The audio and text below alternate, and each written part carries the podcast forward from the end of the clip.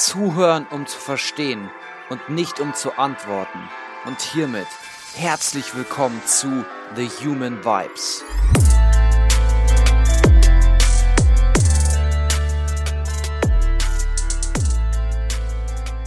Hallo du da draußen.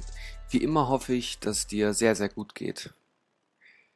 Stell dir einmal vor, wir würden bei jedem unserer einzelnen Gedanken und jeder damit verbundenen Entscheidung versuchen, uns selbst zu hinterfragen.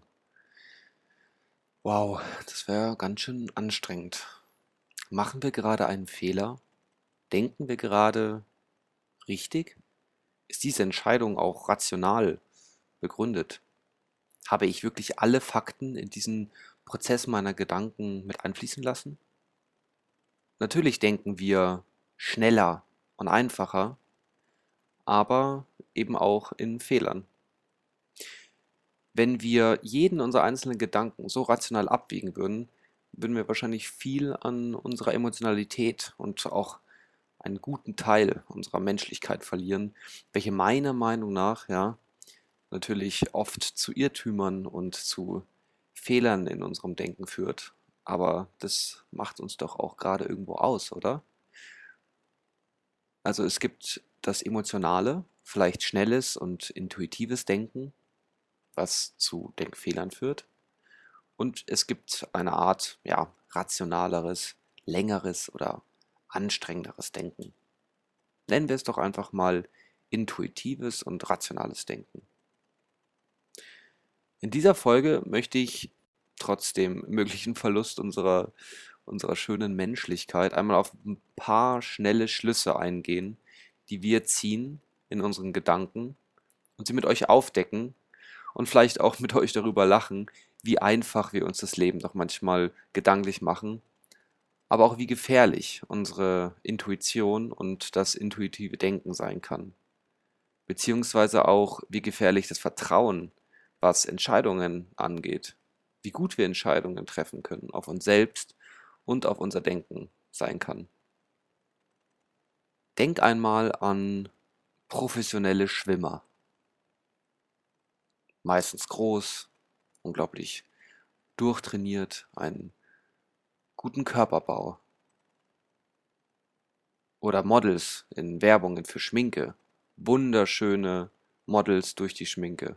Die Schminke macht diese Frauen wirklich wunderschön. Harvard ist auch eine unglaublich gute Schule. Ja. Und die Professoren müssen auch unglaublich gut sein, weil es kommen jetzt so viele schlaue Köpfe aus der Schule in England, aus Harvard. Ja. Und das ist ein Schluss, den wir ziehen, den wir auch Swimmers Body Illusion nennen können. Wir vertauschen das Auswahlkriterium mit dem Ergebnis. Die meisten Schwimmer haben nicht einen guten Körperbau durch den Sport, sondern erst der gute Körperbau führt dazu, dass diese Person ein Profischwimmer geworden ist. Und natürlich sind es auch nicht unbedingt die Schminkutensilien, die uns die schönen Gesichtszüge der Frauen in der Werbung zeigen, sondern es ist natürlich ein Auswahlkriterium, in Anführungszeichen eine schöne Frau zu sein, welche der Schmink, die Schminke aufgetragen wird. Und sicherlich wird Harvard eine gute Schule sein. Aber denken wir doch einmal an die Auswahlprozesse, die durchlaufen werden müssen, um überhaupt an Harvard studieren zu können. Das bedeutet, wir sehen nur das Ergebnis, dass die meisten Personen aus Harvard erfolgreich sind. Jedoch ist es natürlich nur bedingt die Wahrheit, da der Großteil der Menschen, die an Harvard studieren, ja vorher schon einen Auswahlprozess durchlaufen haben, welcher natürlich dann später dazu bedingt, dass die meisten Menschen erfolgreicher oder eben in ihrem Gebiet ja, Koryphäen werden. Genau das gleiche sind auch diese ganzen MBA-Kurse, diese Management-Kurse, ja. Diese Kurse ziehen natürlich auch ganz bestimmte Leute an. Und diese Kurse werden meistens beworben über irgendwelche Finanzstatistiken. Das bedeutet, wir sehen einen bestimmten Kurs, welcher einen hohen Betrag meistens kostet. Aber es wird damit geworben, dass wir danach mindestens so und so viel mehr Geld in unserem Job verdienen oder bessere Chancen haben. Was wir natürlich nicht vergessen dürfen, ist, dass es eben schon das Auswahlkriterium ist und nicht nur das Ergebnis, weil es sich eben ganz bestimmte Personen dafür entscheiden, diese Kurse zu belegen. Was lernen wir daraus aus dem sogenannten Swimmers Body Illusion Effekt? Dass es wichtig ist, dass wir uns nicht nur das Ergebnis ansehen, sondern vor allem auch die Kriterien für die Auswahl zu einer bestimmten Gruppe dazuzugehören, beziehungsweise dass die meisten erfolgreichen und schönen und ausgewählten Gruppen eben über diese Auswahlkriterien erst entstehen. Als nächsten unserer Denkfehler möchte ich gerne mit dir über den Overconfidence-Effekt sprechen. Über 50% der Männer geben an, ein überdurchschnittlicher Liebhaber zu sein.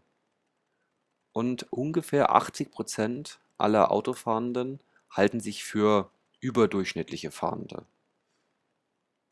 Okay, und lass uns einmal einen Schritt zurückgehen. Was bedeutet denn Durchschnitt? Mittelwert. Das müsste ja bedeuten, dass 50% über dem Durchschnitt liegen und 50% unter dem Durchschnitt liegen. Die Idee hinter dem Overconfidence-Effekt und den Schluss, den wir eben ziehen, welcher eben fälschlicherweise aufgrund von unserer Subjektivität entsteht, ist, dass wir unsere eigenen Fähigkeiten, unser vermeintlich eigenes Wissen systematisch überschätzen und wir zudem davon überzeugt sind, von Statistiken ausgenommen zu sein. Es können sich nicht mehr als 50 Prozent der Männer als einen überdurchschnittlichen Liebhaber sehen. Also subjektiv natürlich, aber faktisch ist es nicht möglich. Es können nicht mehr als 50 Prozent über oder unter dem Durchschnitt liegen. Warum überschätzen wir denn systematisch unsere eigenen Fähigkeiten? Naja, irgendwo sehen wir uns ja auch als das Zentrum der Welt. Wir haben unsere Sicht, wir haben unsere Perspektive, unsere Erfahrung und unsere Aufmerksamkeit ist eben meistens bei uns. Das hat jetzt nichts unbedingt mit starkem Übermut zu tun. Es ist nur so, dass wir uns in diesen Bereichen oft selbst überschätzen was können wir jetzt tun, um vielleicht etwas sensibler für diesen Overconfidence-Effekt zu sein, dass wir uns nicht immer überschätzen. Erst einmal dadurch, dass du hm, diese Podcast-Folge hörst, hast du die Möglichkeit, achtsamer damit umzugehen, bewusster damit umzugehen, weil du nun weißt, dass wir dazu neigen, uns selbst, unsere Fähigkeiten, unser Wissen zu überschätzen und dass wir davon überzeugt sind, aus den Statistiken ausgenommen zu sein. Ja, dass wir eben überdurchschnittlich sind. Und das eben ein Großteil aller Menschen. Vor allem was Vorhersagen von unserem Wissen, unseren Fähigkeiten angeht, können wir vielleicht in der einen oder anderen Situation, vor allem was Entscheidungen für die Zukunft angeht, in zwei von zehn Fällen mal von dem Worst Case ausgehen und versuchen, etwas realistischer abzuschätzen. Ja, der Overconfidence-Effekt. Als nächstes eine kleine Geschichte. Stellt euch mal vor, es gibt ein Pärchen im Kino und sie schauen sich einen Film an und er ist unglaublich gelangweilt von dem Film. Und ihr gefällt der Film. Naja, nicht wirklich. Ja. Und bei der Hälfte des Films sagt er dann zu ihr, komm, lass uns doch jetzt aus dem Kino gehen. Der Film ist super langweilig, den braucht man nicht anschauen. Und was sagt sie? Nein, aber wir sitzen doch jetzt schon seit einer Stunde hier und außerdem haben wir doch extrem viel Geld gezahlt. Also schauen Sie sich nochmal anderthalb Stunden gelangweilt den Film an. Werbekampagnen laufen monatelang und führen zu keinem wirklichen Ergebnis. Aber wir haben ja schon so viele Monate investiert in diese Werbekampagne. Es wäre doch jetzt total verschwendet, verschwendetes Geld, verschwendete Zeit und Energie, wenn wir jetzt hier aufhören würden. Ein Bekannter von mir ist in einer problematischen Beziehung schon seit vielen Jahren, bald wahrscheinlich auch Jahrzehnten und hat viel Zeit, Energie und vor allem Liebe und Emotionen investiert, nenne ich es jetzt einmal. Er bleibt in der Beziehung, weil, und nun die Begründung, dann hätten sich ja meine ganzen Emotionen, meine ganzen Versuche, die Beziehung aufrechtzuerhalten, die ganzen Streits, die ganzen Momente überhaupt gar nicht gelohnt. Jetzt sind wir schon so lange gefahren. Jetzt habe ich schon so viele Seiten in diesem Buch gelesen, jetzt lese ich es auch zu Ende. Jetzt habe ich mich schon so lange in dieser Schlange angestellt, es wäre doch jetzt blöd, noch weitere drei Stunden nicht hier zu stehen. Ja, vielleicht habt ihr von der sogenannten Sunk Cost Fallacy schon gehört. Welche Idee steckt dahinter? Wenn wir schon viel Zeit oder Geld oder Liebe in etwas investiert haben und damit auch verloren haben, dann treffen wir die objektiv nicht rationale Entscheidung, weiterzumachen, weiter zu investieren. Und je mehr wir investiert haben, und das ist das Lustige, desto stärker ist der Drang, das fortzuführen, auch wenn es zu nichts führt, zu keinem Ziel. Und warum ist es so? Naja, wir Menschen streben danach, konsistent zu sein über einen längeren Zeitraum. Weil wir damit natürlich auch versuchen, glaubwürdig zu bleiben. Ja? Wir signalisieren Glaubwürdigkeit, wenn wir konsistent sind. Unabhängig davon, wo es hinführt. Und darum zögern wir mit dem Weitermachen, auch wenn wir etwas verlieren oder es automatisch und klar ist, dass wir eine Niederlage vor uns haben. Nun bist du dir bewusst geworden, wenn du dir noch einmal das Bild vor Augen führst, dass du vielleicht ein Buch überhaupt nicht lesen möchtest oder du schon sehr, sehr viel Geld in etwas investiert hast und weiter investierst, obwohl es eigentlich objektiv betrachtet nicht mehr sinnvoll ist. Also das nächste Mal, wenn du zu einem Punkt kommst, an dem es immer noch nicht klappt, frage dich, investierst du dich vielleicht nur aufgrund deines bisherigen Einsatzes und macht es rational gesehen, ja, objektiv gesehen noch Sinn, weiter diesen selben Kurs zu fahren. Nun möchte ich noch zu einem sehr bekannten Denkfehler bzw. Konstrukt kommen, der sogenannten, aufgepasst, ein schwieriges Wort, Reziprozität. Ja. Ich war zwei Wochen lang in Italien und in verschiedenen Städten kamen viele ja, Verkäufer zu mir und ich habe sie gar nicht erst als Verkäufer enttarnen können, und habe mich total gefreut, dass ein Mann zu mir kam und mir einfach so aus seiner lieben Art heraus ein Armband geschenkt hat. Ja, ich habe mich super gefreut, habe es angemacht und dann haben wir etwas gesprochen und ja, wer hätte es gedacht? Ich bin darauf reingefallen, auf die sogenannte Reziprozität und habe ihm danach noch etwas abgekauft von seinen anderen Dingen, die er hatte. Viele Verkäufer halten uns die Tür auf oder halten deine Kleidung, wenn du gerade nach einem weiteren T-Shirt suchst. Und warum? Weil sie damit die Wahrscheinlichkeit erhöhen, dass du ihnen mit einem Kauf entgegenkommst.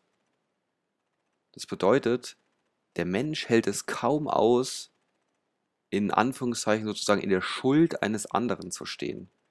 Also dieses Motto, ich helfe dir und du hilfst mir die Verkäufer in Italien haben mir etwas geschenkt und somit stand ich sozusagen in ihrer Schuld. Ja. Und habe mich vielleicht auch schlecht gefühlt, weil ich etwas angenommen habe und nichts gegeben habe. Woher könnte dieser Mechanismus kommen? Gehen wir mal viele Millionen Jahre zurück, als wir noch Jäger und Sammler waren und ich vielleicht als Einzelperson mehr an Nahrung hatte dadurch, dass ich vielleicht ein großes Tier erlegt habe, als ich eigentlich brauche. Das heißt, ich habe dir auch etwas davon abgegeben. Und andersherum erwarte ich aber auch von anderen, dass wenn sie ein Übermaß an Nahrung hatten, dass ich in Zeiten, in denen ich eben hungere, ebenfalls etwas zurückbekomme, weil wie du mir, so ich dir. Okay? Ohne Reziprozität, ohne dieses gegenseitige Aushelfen, sterben alle Arten aus, wo die Nahrungsmenge schwankt. Und was wir aus dieser Reziprozität nicht unbedingt ziehen sollten, oder was es nicht bedeutet, ist, dass du niemandem mehr entgegenkommen darfst. Ja, oder dass wir niemandem mehr helfen, Hilfe leisten, sondern mehr, dass wir vor allem, wenn es um Einkäufe oder vielleicht auch andere Entscheidungen in anderen Bereichen geht, dass wir dafür sensibel sind, vor allem auch was Verhandlungen angeht, wann wir etwas geschenkt bekommen und vielleicht auch aus welchem Grund. Warum uns jemand direkt entgegenkommt. Sofort zu Beginn eines Gesprächs. Ja? Wenn wir gleich zu Beginn eines Gesprächs ein Geschenk bekommen, egal in welcher Form.